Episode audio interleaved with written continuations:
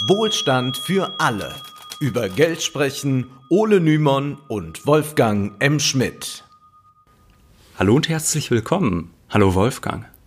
Hallo Ole. Kürzlich haben wir in unserem Podcast über Roland Bader und seine Angst vor dem Geldsozialismus gesprochen. Was liegt da näher, als nun einmal über den diesjährigen Gewinner der Bader Auszeichnung zu sprechen? Es soll heute um Markus Krall gehen, den einige Hörer vielleicht wegen seiner düsteren Prognosen kennen. Die Losung Baders Gold sei das Geld der Freiheit verkündet Krall Land auf, Land ab. Auch er sieht den großen Crash kommen und rät dazu, jetzt Gold kaufen. Nun, als Geschäftsführer der Degussa Goldhandel GmbH würde ich das mutmaßlich auch tun. Wir haben jedenfalls sein aktuelles Buch Die bürgerliche Revolution gelesen und wollen über die Weltsicht dieses Mannes sprechen, der den Crash auf Ende 2020 datiert. Ist ja nicht mehr lange hin, da sind wir natürlich gespannt. Ja, und wir wollen natürlich auch die Frage stellen heute, wie gefährlich ist Markus Krall wirklich? Denn in seiner Theorie gibt es auch antidemokratische Elemente, die gerade bei autoritären Charakteren auf einen fruchtbaren Boden fallen könnten. Bevor wir aber auf die ökonomische und politische Argumentation Kralls eingehen, das bedeutet auf seine konkreten Reformvorschläge, wollen wir zuallererst seine grundlegenden Ansichten über Mensch und Gesellschaft erläutern. In seinem Buch Die bürgerliche Revolution zitiert Krall eine Redensart, die wird im Übrigen mal Nestreu zugeschrieben, dann sagen manche, nee, das ist Karl Valentin gewesen. Jedenfalls gibt es etwas Ähnliches auch von Kästner. Also diese Redensart, die lautet, der Mensch ist gut, aber die Leid san Axindel. Wir kennen derartige Aussagen auch von anderen Liberalen. Erinnern wir uns nur an unsere Folge zum Ordoliberalismus. Dort sprachen wir über Alexander Rüstow, der einerseits zwar die Freiheit des Individuums proklamiert, andererseits jedoch Demokratie kritisch sieht und das Wahlvolk als Interessentenhaufen bezeichnet. Eine gewisse Demokratie-Skepsis gibt es bei vielen Liberalen, die eine Tyrannei der Mehrheit fürchten. Das gilt natürlich auch für Krall. Auch Krall hat Angst vor der Tyrannei der Mehrheit. Das schreibt er auch wortwörtlich in seinem Buch. Aber es geht ihm noch um mehr. Krall erläutert die Redensart, der Mensch ist gut, aber die Leute sind Axindel, folgendermaßen. In diesem Satz liegt eine tiefe Wahrheit verborgen, die etwas damit zu tun hat, dass der Mensch als Individuum im Leben vorankommt, wenn er seine langfristigen Interessen über seine kurzfristige Bedürfnisbefriedigung stellt. In der Masse die Leute, tut er das nicht, weil er davon ausgeht, dass die Folgen der kurzfristigen, schnellen Befriedigung nicht zu Lasten seiner eigenen langfristigen Wohlfahrt gehen, sondern er sie irgendwie auf andere überwälzen kann. Das bedeutet, der Mensch steht laut Krall immer vor der Entscheidung, ob er heute konsumiert oder ob er heute spart und dafür morgen mehr konsumieren kann. Denn wer heute nicht konsumiert, sondern stattdessen spart und investiert, hat morgen mehr zur Verfügung. Natürlich ist es für uns alle angenehmer, nicht zu sparen, sondern heute schon zu konsumieren. Dafür müssen wir jedoch laut Krall in Zukunft die Zeche zahlen. Das ist für ihn der grundlegende menschliche Konflikt. Wenn ich heute all mein Geld für Champagner auf den Kopf haue, dann habe ich zwar einen netten Abend, kann aber morgen vielleicht meine Miete nicht mehr zahlen, ja, vielleicht muss ich sogar verhungern. Wir denken eben oft zu wenig ans Morgen. Es ist das Tier, das kalt zufolge noch in uns steckt und das nicht in die Zukunft zu denken bereit ist. Er gibt dafür ein einfaches Beispiel. Ein Kind, das an der Supermarktkasse vor der buchstäblich sogenannten Quengelware steht und die Schokolade jetzt, sofort, unverzüglich haben möchte, demonstriert uns, wie die Verkaufsstrategen diese menschliche Tendenz ausnutzen, in der Hoffnung, dass auch die Mutter die schnelle Befreiung vom kurzfristigen Schmerz des Geschreis nach der Süßigkeit über die langfristige Zahngesundheit ihres Kindes stellt. Krall zufolge wissen wir das. Wir wissen, dass der kurzfristige Konsum Spaß macht, jedoch auf Kosten der Zukunft gehen kann. Das unterscheidet uns Krall zufolge auch vom Tier. Wir können im Gegensatz zu Affen an die Zukunft denken und längerfristig planen. Und jetzt wird's mal ganz philosophisch. Krall schreibt, das wirklich planvolle Handeln benötigt die Erfüllung von zwei Voraussetzungen. Erstens die Erkenntnis des Selbst und zweitens die Wahrnehmung der Zeit. Ja, Besser als Kant, würde ich sagen. Das planvolle Handeln der Menschen besteht laut Krall also darin, die eigenen langfristigen Bedürfnisse zu erkennen und auch unangenehme Entscheidungen zu treffen. Wir können aber natürlich noch einen dritten Weg wählen. Wir können versuchen, die Kosten unserer eigenen Faulheit und unseres Genussstrebens auf andere zu verschieben. Viele Menschen verhalten sich Krall zufolge genau so wie Affen nämlich, die lieber heute genießen, statt auch an die Zukunft zu denken. Und diese Menschen versuchen dann den Leistungsträgern, wie Krall sie nennt, die Kosten dieser Verschwendungssucht aufzubürden. Krall zieht hier eine Analogie zu den Affen, genauer zu den Bonobos und spricht daher auch von einer Bonobo-Wirtschaft. Ich finde das übrigens Ende einen wunderbaren Begriff, muss ich mal kurz sagen. Ja. Bonobo-Wirtschaft ist ein tolles Wort. Das werde ich jetzt ja. auch, glaube ich, in Zukunft öfter mal unterbringen. Ja, äh, wenn es zum Beispiel um Leute von der FDP geht oder so. Äh, am Ende werden die sogenannten Leistungsträger vom faulen, affenartigen Rest der Bevölkerung geschröpft. Und das durch Steuern oder wie Libertäre sagen, durch Raub. Krall schreibt, die Forderung der Beraubung wird dabei immer und ohne Ausnahme im Namen einer höheren Moral erhoben. Am Ende zahlt die Zeche aber die schrumpfende Minderheit der Leistungsträger, die es zu Recht für unmoralisch hält, ihr Leben auf Kosten anderer zu führen. So führt der moralinsaure Anspruch der Räuber zur Herrschaft der Unmoralischen über die in Wahrheit einzig verbliebenen Moralischen. Ja, Ähnliche Dinge haben wir ja auch schon bei Roland Bader gehört, aber diese Geschichte von den Fleißigen und auf der anderen Seite von den Faulen, die alles verjubeln, es hat uns vor allem an eine schöne Stelle im Kapital erinnert. Und zwar im letzten Kapitel des ersten Bandes des Kapitals, da untersucht Marx, wie der Kapitalismus historisch entstanden ist. Marx nennt das die ursprüngliche Akkumulation. Es geht also um die Frage, wie ist diese moderne Wirtschaftsweise auf die Welt gekommen? Und Marx schreibt dann in seiner ganz ironischen, bissigen Art und Weise, Zitat, diese ursprüngliche Akkumulation spielt in der politischen Ökonomie ungefähr dieselbe Rolle wie der Sündenfall in der Theologie. Adam biss in den Apfel und damit kam über das Menschengeschlecht die Sünde. Ihr Ursprung wird erklärt, indem er als Anekdote der Vergangenheit erzählt wird. In einer längst verflossenen Zeit gab es auf der einen Seite eine fleißige, intelligente und vor allem sparsame Elite und auf der anderen faulenzende, ihr alles und mehr verjubelnde Lumpen über diese Auffassung, dass der Kapitalismus eben entstanden sei, weil einige fleißig, die anderen faul und unmoralisch waren, kann Marx selbstverständlich nur lachen. In Wahrheit ist die Geschichte der Entstehung des Kapitalismus vor allem eine der Gewalt und die moralische Rechtfertigung ist pure Ideologie.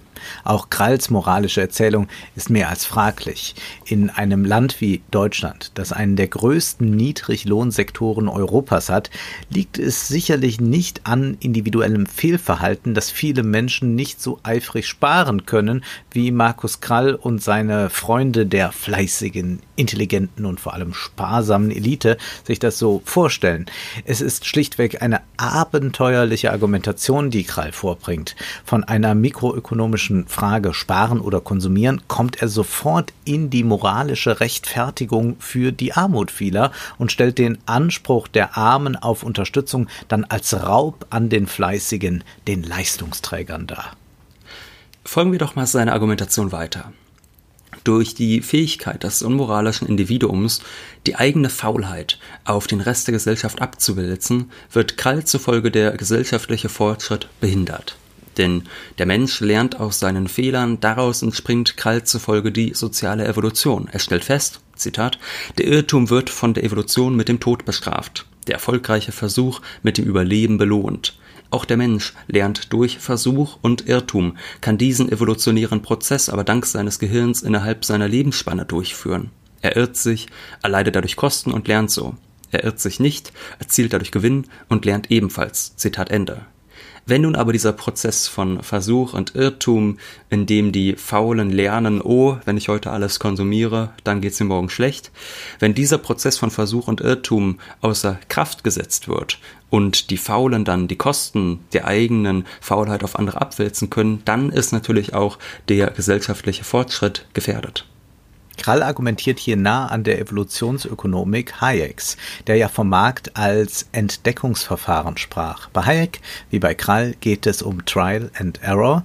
Wer ist es nun, der dieses Gesetz des sozialen Fortschritts außer Kraft setzt. Ja, wer greift denn da in diese Natur ein? Nun, es sind selbstverständlich Krall zufolge die staatlichen Institutionen, allen voran die Zentralbanken. In diesem Punkt ist Krall vollständig der gleichen Meinung wie Bader. Er nennt diesen auch zustimmend, er zitiert ihn und spricht von Geldsozialismus. Erinnern wir uns also noch einmal kurz, was Bader zum Kredit schreibt. Er schreibt in Geldsozialismus folgendes. Echten Kredit kann man nur aus ehrlichen Ersparnissen schaffen. Bader wünscht sich ein Geldsystem, in dem der Staat nicht unendlich Geld produzieren kann. In einem solchen System wäre auch die Menge des Kredits begrenzt. Anders ist es, das wissen unsere Hörer mittlerweile, im derzeitigen Fiat-Geldsystem, wo der Kredit nicht durch bestehende Ersparnisse begrenzt wird. Stattdessen ist es die Zentralbank, die den Leitzins festlegt. Wie unsere Hörer wissen, versucht die EZB schon lange durch die Nullzinspolitik die Wirtschaft anzukurbeln und genau das ist für Krall das große Problem. Denn wenn es durch die Nullzinspolitik keine Zinsen gibt, dann bedeutet das, dass der heutige kreditfinanzierte Konsum nichts kostet. Dabei soll der Mensch doch lernen zu sparen und zu haushalten. Und er soll lernen, dass wenn man heute konsumiert statt morgen, dass einen dann das auch was kostet. Ja, das ist natürlich ganz schlimm. Und deshalb schreibt Krall, ist der Zins sehr niedrig oder sogar null, so lautet die Botschaft, geh feiern und denke nicht ans Morgen, denn dein Verzicht wird nicht belohnt werden. Ein Zins von Null ist also eine Einladung zum Affenappetit oder zur Bonobo-Wirtschaft. Doch Jetzt konnten wir es doch nochmal sagen, Bonobo-Wirtschaft. Ja, damit nicht genug. Sofort überträgt Krall das Ökonomische wieder ins Moralische. Er schreibt dann, die Bonobo-Wirtschaft führt aber unvermeidlich zur Bonobo-Gesellschaft. Betrachten Sie die zeitlichen Konsumpräferenzen unserer im Konsumterror und Sexualisierung aufgezogenen Generation der Millennials. Und Sie wissen sofort, wovon hier die Rede ist. Gut, wir denken jetzt zunächst mal, okay, Boomer. Ähm, und dann kommt's jetzt. Das Cogito ergo sum des vernunftbegabten Menschen degeneriert zum coito ergo sum. Also das ist ein prima Witz, oder? Das, das wäre vielleicht höchstens noch Phipps Asmussen eingefallen.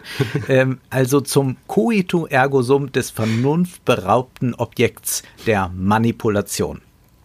Ja, was ich auch so toll daran finde, jetzt mal kurz den Scherz beiseite, ist ja, dass Krall ja den Kapitalismus über alles liebt aber ja. dann irgendwie von Konsumterror spricht, wo ich mir denke, ja gut, wie wächst denn die Wirtschaft außer durch Konsumterror? Ja, das, das ist ja so schön. Das hat man ja jetzt in der Krise gesehen, wenn weniger konsumiert wird, wohin das führt.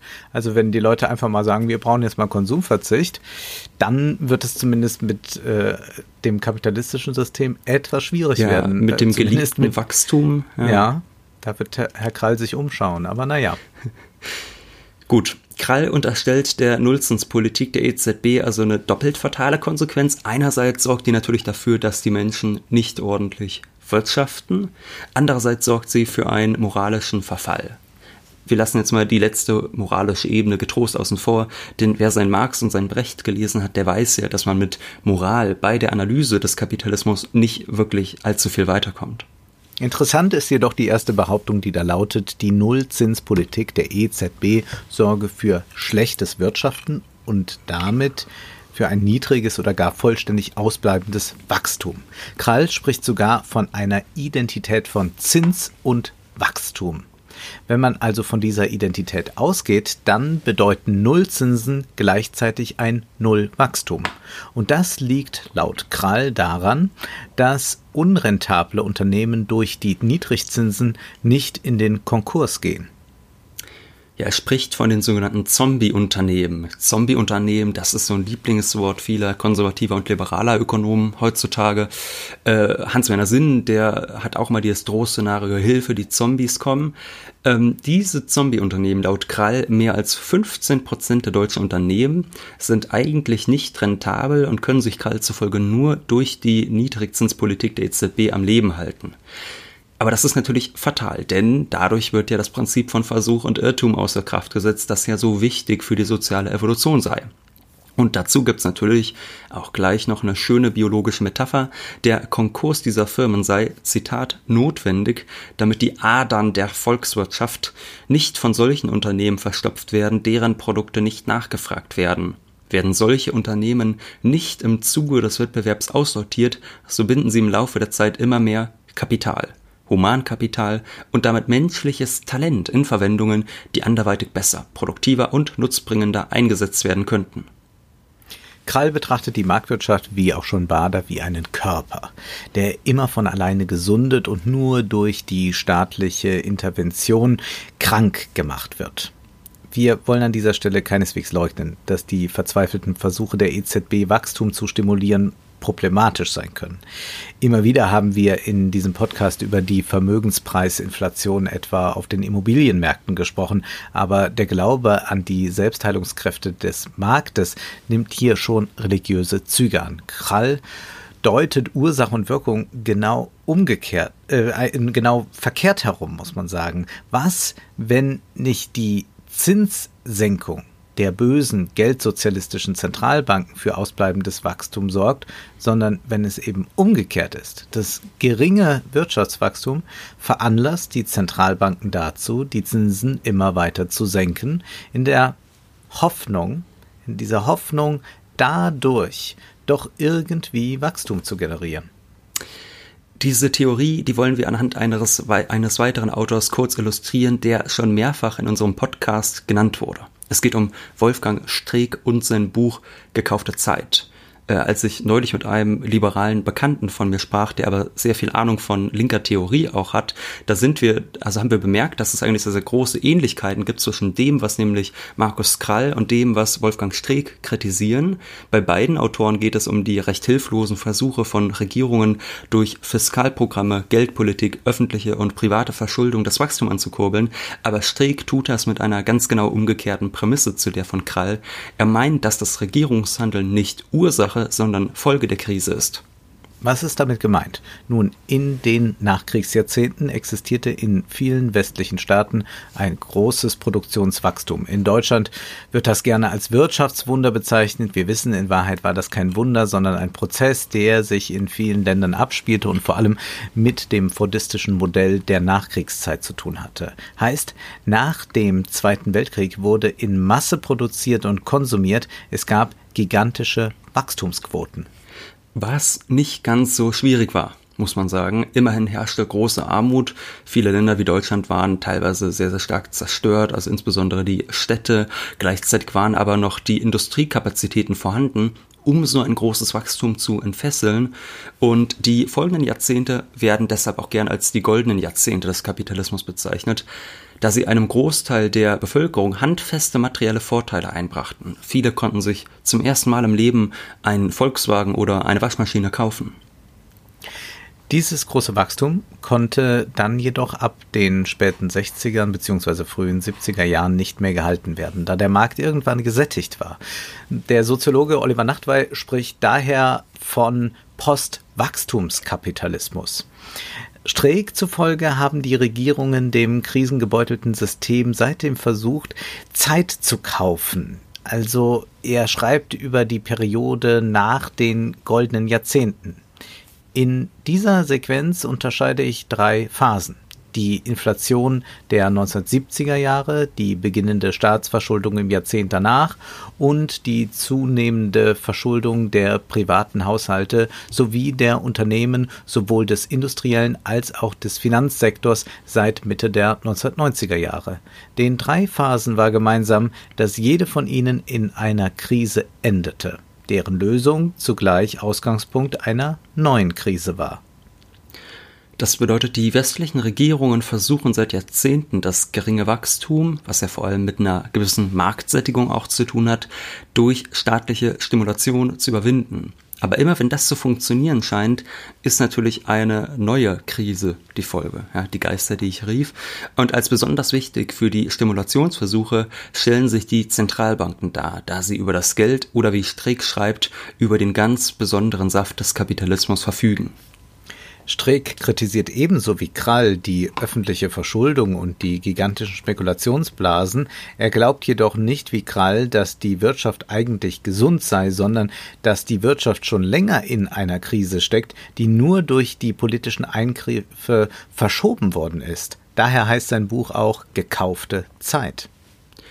Die politökonomischen Veränderungen, die in den letzten Jahrzehnten stattgefunden haben und die wir in unseren Folgen zur Geschichte des Neoliberalismus schon erläutert haben, beschreibt Streeck als eine Reaktion auf das ausbleibende Wachstum. Der Kapitalismus wächst kaum noch, weshalb auch die goldenen Jahre enden. Das Kapital jedoch will weiterhin große Profite einfahren und drängt daher auf eine Liberalisierung der Finanzmärkte und weitere Deregulierungen. Gleichzeitig werden die Profite durch prekäre Arbeitsbedingungen und die Schwächung des Sozialstaates gesichert. Das ist eine deutlich andere Interpretation der Krise, die aber für Krall natürlich nicht in Frage kommt. Denn er geht ja davon aus, dass die Märkte immer von selbst funktionieren und nur durch die Politik behindert werden und dass sich bei genug laissez-faire das Wachstum wie von Zauberhand einstellt. Und Krall sieht die neoliberale Revolution natürlich auch nicht, denn er geht ja davon aus, dass wir im Geldsozialismus leben, der vom Kulturmarxismus flankiert wird. Ja, über den Kulturmarxismus haben wir schon gesprochen, als es um Roland Bader ging. Das ist ein Feindbild, das vor allem von der extremen Rechten vorgebracht wird, das vor allem aber theoretisch gar nicht tragfähig ist. Krall zum Beispiel behauptet, äh, das Ziel der Frankfurter Schule, also der Philosophen um Adorno und Horkheimer etc., sei es gewesen, die Institutionen zu unterwandern, um die Gesellschaft von innen zu destabilisieren durch ganz viel Sexualisierung etc., durch ganz viel Hedonismus, denn die Frankfurter Schule habe erkannt, dass die Revolution sonst keine, äh, dass die Revolution sonst keine Chance hätte. Krall schreibt, Jedoch scheinen nicht Wohlstand und Glück des Volkes das Ziel des Berufsrevolutionärs marxistischer Prägung zu sein, sondern die Macht und die Beherrschung anderer Menschen. Die Macht ist Selbstzweck und psychologischer Kompensationsmechanismus für Menschen mit Minderwertigkeitskomplexen. Mit der 68er Bewegung manifestierte sich die Frankfurter Schule in einem Plan des Marsches durch die Institutionen kann man so sagen, ist aber Quatsch. äh, ja, es gelingt Krall auch irgendwie nicht, die, das irgendwie durch mal Zitate oder so zu belegen, also die diese Theorien untermauern könnten. Ich meine, da würde man ja sagen, Mensch, wenn das so ein Plan ist und äh, der ist so offensichtlich, dass Markus Krall das so versteht, dann dürfte es ihm ja nicht schwerfallen, da Zitate zu finden von Adorno, Horkheimer etc., dass man sagt, ah, da haben die ja geschrieben, äh, wie die Institutionen unterwandert werden, damit dann die Revolution stattfindet und so. Nun, da muss man sagen, es wäre ihm sehr, sehr schwer gefallen, natürlich solche Zitate zu finden. Denn es ist ja eigentlich so, dass die äh, Frankfurter Schule von denen, die mal äh, Texte der Frankfurter Schule gelesen haben, vor allem dafür kritisiert wird, dass sie viel zu theoretisch sei, viel zu praxisfern sei und sich eigentlich nur im Elfenbeinturm eingeschlossen habe. Georg und Lukács äh, beispielsweise sprach ja von der Frankfurter Schule äh, als äh, vom, vom Grand Hotel Abgrund ja. Oder man äh, spricht auch gerne so vom äh, Adorno als denjenigen, der im Ohrensessel sitzt und äh, nur Theorie betreibt und äh, tatsächlich nicht sich auf der Straße äh, einem Protest anschließt. Ja, und das, dieser Vorwurf ist ja auch nicht ganz zu Unrecht, muss man sagen. Wir können nur jedem Hörer empfehlen, einmal das ganz, ganz großartige Adorno-Interview zu lesen, das 1969 im Spiegel erschienen ist. Wir haben das in der Beschreibung natürlich verlinkt.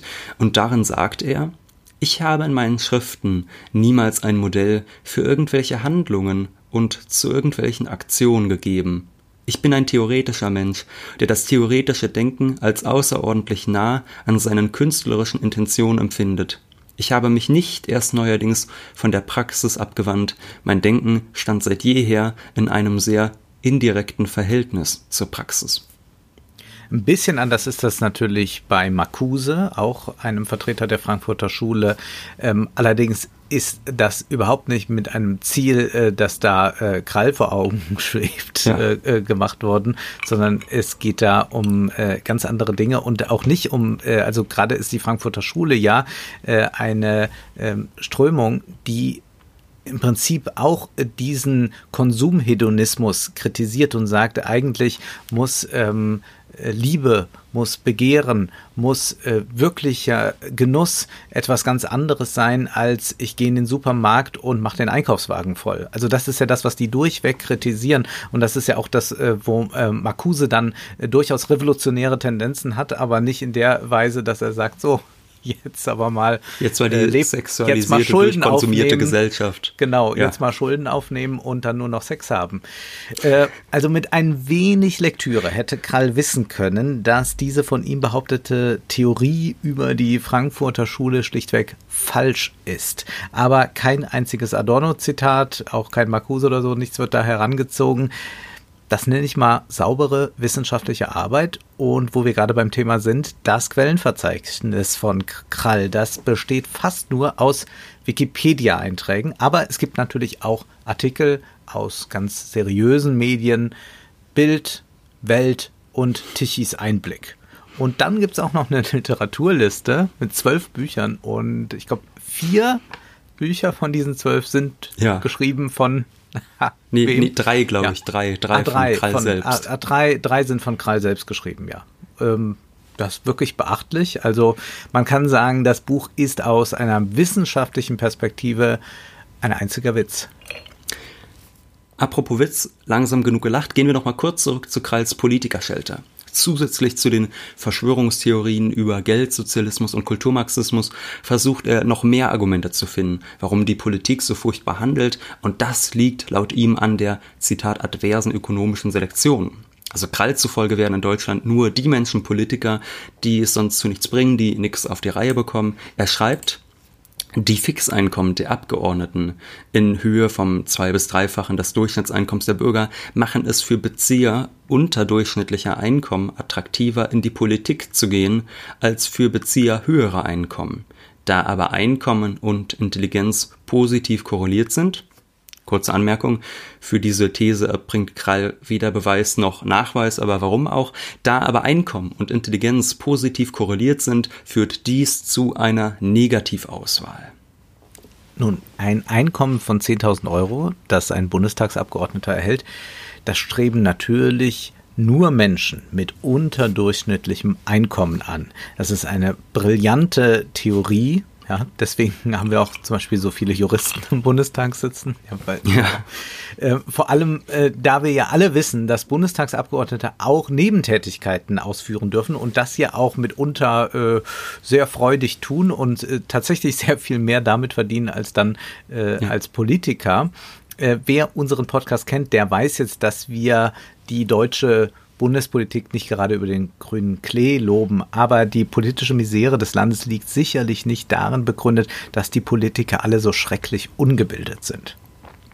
Ja, aber vor allem ist diese Behauptung Kralls, dass man Menschen mit niedrigem Einkommen, weil die ja dümmer seien, äh, von politischem Einfluss fernhalten müsste, diese Behauptung ist programmatisch für seine restliche Ideologie. Sehen wir uns also einmal an, was er fordert. Er stellt nämlich am Ende des Buches auch einen Forderungskatalog auf, wie wir Wirtschaft und Politik wieder ins Lot bringen können in Deutschland. Zu, denn er will ja, das Buch heißt ja Bürgerliche Revolution, das heißt, er geht ja davon aus, jetzt kommt bald die sozialistische Revolution und da kommt quasi jetzt äh, initiiert von Markus Krall die Konterrevolution, die bürgerliche Konterrevolution, das schreibt er auch genauso. Also, was fordert er nun? Zuallererst die Revitalisierung konservativer Werte, etwa die Stärkung der bürgerlichen Kernfamilie. Krall ist extrem konservativer Christ. Er zitiert daher auch Otto von Habsburg, der einst sagte, Europa wird christlich sein oder es wird nicht sein. Und Krall fordert dann auch, das Christentum und der Gottesbezug gehören ganz klar in die Verfassung. Und im Lichte dieser Einsicht ist sie auch zu interpretieren. Ja, Krall ist übrigens deshalb auch wegen dieser starken Religiosität radikaler Abtreibungsgegner. Auch dieses Thema ist ihm sehr wichtig. Das bringt er immer, immer wieder auf. Krall denkt, dass die Auflösung der bürgerlichen Kernfamilie auf den Kulturmarxismus und den Sozialismus zurückzuführen sei, obwohl sie vor allem Ausdruck von Liberalisierungstendenzen ist, die dem angeblichen Freiheitsfreund doch eigentlich gefallen müssten. Aber das kennen wir ja schon von Bader, der die vaterlosen Familien als etwas Abscheuliches darstellte. Was will Krall eigentlich noch? Nun, er fordert die Wiederherstellung von Medienfreiheit und Medienvielfalt. Dazu bedarf es laut Krall keines öffentlich-rechtlichen Rundfunks, sondern nur des Wettbewerbs zwischen Medienanstalten. Als gäbe es das auch jetzt momentan gar nicht, überhaupt gar keinen Wettbewerb. Nee, und vor allem wissen wir auch, wohin der Wettbewerb vor allem zwischen Großkapitalisten ja. und um Großkapitalisten handelt es sich ja definitiv bei großen privaten Fernsehsendern, wohin der Wettbewerb da führt nämlich ins Monopol oder halt zumindest ins Oligopol. Und da bleibt dann häufig nicht viel von Vielfalt und vor allem nicht viel von äh, Vielfalt ökonomischer Theorien, muss man sagen. Denn äh, da, wo wir, sage ich mal, Fernsehsender haben, wo sehr viel Kapital hintersteckt, da ist klar, die werden jetzt nicht sagen, und jetzt lassen wir mal einen linken Ökonomen hier rein, der uns erklärt, warum wir den Mindestlohn auf 14 Euro anheben müssen. Das ist ja ganz klar, dass das nicht passiert. Und jetzt mal zum Thema Vielfalt durch Wettbewerb. Also wer sich davon überzeugen will, der kann ja heute mal den Fernseher einschalten und zwischen den Privatsendern hin und her schalten. Da ist ja wirklich nur noch die Frage, welcher C-Promi welche Blödelshow moderiert. In Wahrheit sorgt der Wettbewerb in solchen Sphären gerade für Homogenität und wer sich für dieses etwas kontra kontraintuitive Phänomen interessiert, dem können wir nur Pierre Bourdieus Vorträge über das Fernsehen empfehlen, die er in den 1990er Jahren gehalten hat. Besonders in sich haben es jedoch die Vorschläge Kralls, wenn es um Demokratie geht. Zwar fordert er erst mehr direkte Demokratie, damit die Bürger gegen Euro-Rettungen und Migration. Massenmigration. Natürlich fehlte ja noch. Sofort schwenkt er dann aber um, spricht von der Tyrannei der Mehrheit und fragt sich, wie Demokratie denn eingeschränkt werden kann. Denn derzeit würden sich die Politiker ja Stimmen kaufen, etwa durch große Sozialtransfers. Deshalb hat Krall eine ganz besondere Idee für eine Reform des Wahlrechts. Eine ganz besondere Idee. Das klingt jetzt, als würdest du gleich einem großen Geschenk reinkommen. Ja. Das ist jetzt Ansichtssache, sag ich mal. Krall schreibt, jeder Wähler sollte wählen dürfen zwischen der Ausübung seines Wahlrechts und dem Recht auf Empfang staatlicher Transfers. Diese Wahl sollte im gleichen Tonus erfolgen wie die Legislaturperioden und für deren Dauer bindend sein. Was bedeutet das? Wer vom Staat und damit von seinen Mitbürgern und Mitwählern Geld entgegennimmt, sei es als Bürger in Form von Sozialtransfers oder als Unternehmer in Form von Subventionen, geht nicht wählen. Jeder ist komplett frei, sich für das eine oder andere zu entscheiden. Damit entfällt für die Politik die Möglichkeit des Stimmenkaufs mit dem Geld anderer Leute. Auf gut Deutsch, Arbeitslose dürfen nicht wählen, außer sie wollen verhungern. Aber dieses Problem löst sich dann zum Glück laut Krall von selbst. Nach einer Übergangsphase, in der nur die Minderheit der Leistungsträger wählen geht, würden die Transfers drastisch reduziert und so ganz automatisch die meisten Menschen aus der Abhängigkeit von Transfers befreit. Das wird sich sicherlich wie eine ganz tolle Befreiung anfühlen, ja, die Befreiung von den Transfers. Und dann dürfen diese Bürger ja auch wieder wählen großartiges, mhm, neu, also vorausgesetzt sind vorher nicht verhungert, ein großartiges neues Klassenwahlrecht, das Krall da vorschlägt. Und auch sonst geht es ihm um die komplette Feststellung des Staates. So fordert er ein komplettes Verbot staatlicher Verschuldung, das über die im Grundgesetz verankerte Schuldenbremse noch hinausgeht. Zitat, eine neue Verfassung sollte staatliche Verschuldung auf allen Ebenen der Gebietskörperschaften und Institutionen verbieten. Und natürlich darf auch die Rückkehr zum Gold dabei nicht fehlen. Krall fordert einen Goldstandard bei gleichzeitiger Zulassung von privaten Währungen. Dieser Glaube, dass wir nur ein vom Staat losgelöstes Geld brauchen, und einmal alles crashen lassen müssen, damit es dann wieder bergauf geht, ist schon sehr naiv. Vor allem ist es aber interessant, sich Kralls Berufstätigkeit dann nochmal vor Augen zu führen. Er ist Chef der Degussa Goldhandel GmbH und sein Interesse an einer Stärkung des Goldes hängt sicherlich nicht unwesentlich damit zusammen immer das ist schon wieder eine Verschwörungstheorie, Wolfgang. Ja, ja, ja. immer wieder äh, rät er in seinen äh, Crash-Videos dann auch dazu, Gold zu kaufen. Gold zu kaufen. Und das wird natürlich vor allem seiner Degussa Goldhandel GmbH zugute fallen, die ja gegründet wurde vom AfD-Großspender August von Fink. Das zum Thema bürgerliche Revolution. Krall schafft es so geschickt, seine Drohszenarien mit dem Geschäftsinteresse zu verbinden, also auch ein windiger Unternehmer, der Mann, muss man glaube ich auch sagen. Die Frage, die wir anfangs gestellt haben, die bleibt aber noch unbeantwortet. Wie gefährlich ist Markus Krall? Da könnte man jetzt erstmal denken, oh, das ist schon sehr gefährlich, denn die Vorschläge, die sind mitunter zutiefst demokratiefeindlich. Sein Weltbild ist ganz klar reaktionär und mit seinen kruden Theorien erreicht er mitunter ein sechsstelliges Publikum auf YouTube. Sicherlich darf die Gefährlichkeit seiner Theorien nicht unterschätzt werden. Gleichzeitig gibt es kein wirklich aktives politisches Potenzial für Menschen wie ihn, zumindest kein besonders großes. Nur wenige glauben wirklich, dass das große Elend unserer Zeit im staatlichen Geld begründet liegt und wir nur alles, alles, alles privatisieren müssen, damit die Wirtschaft wieder in Schwung kommt. Naja, ganz ehrlich gesagt, es handelt sich hier wirklich um ein rein libertäres Phänomen, das keine wirkliche Breitenwirkung hat. Also bis auf so ein paar, in Anführungszeichen, liberal-konservative äh, in Hayek-Gesellschaften und in anderen derartigen Vereinen ist die Wirkung doch eher begrenzt. Und auch die von Krall gegründete Atlas-Initiative wird daher mutmaßlich eher ein Netzphänomen bleiben und sicherlich nicht zur bürgerlichen Revolution führen. Dennoch, wir werden ihn im Blick behalten. Ganz wir genau. wollen aber an dieser Stelle für die besonders Neugierigen noch auf die Recherchen des Soziologen Andreas Kemper verweisen, der immer wieder online, auch bei Twitter, über die Demokratiefeindlichkeit Kralls und die Vernetzung seines Goldhandels aufklärt. Nun ist aber erst einmal Schluss für heute, denn Zeit ist Geld. Prosit.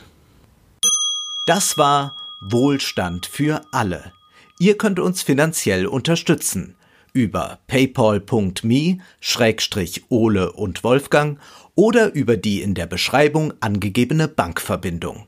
Herzlichen Dank!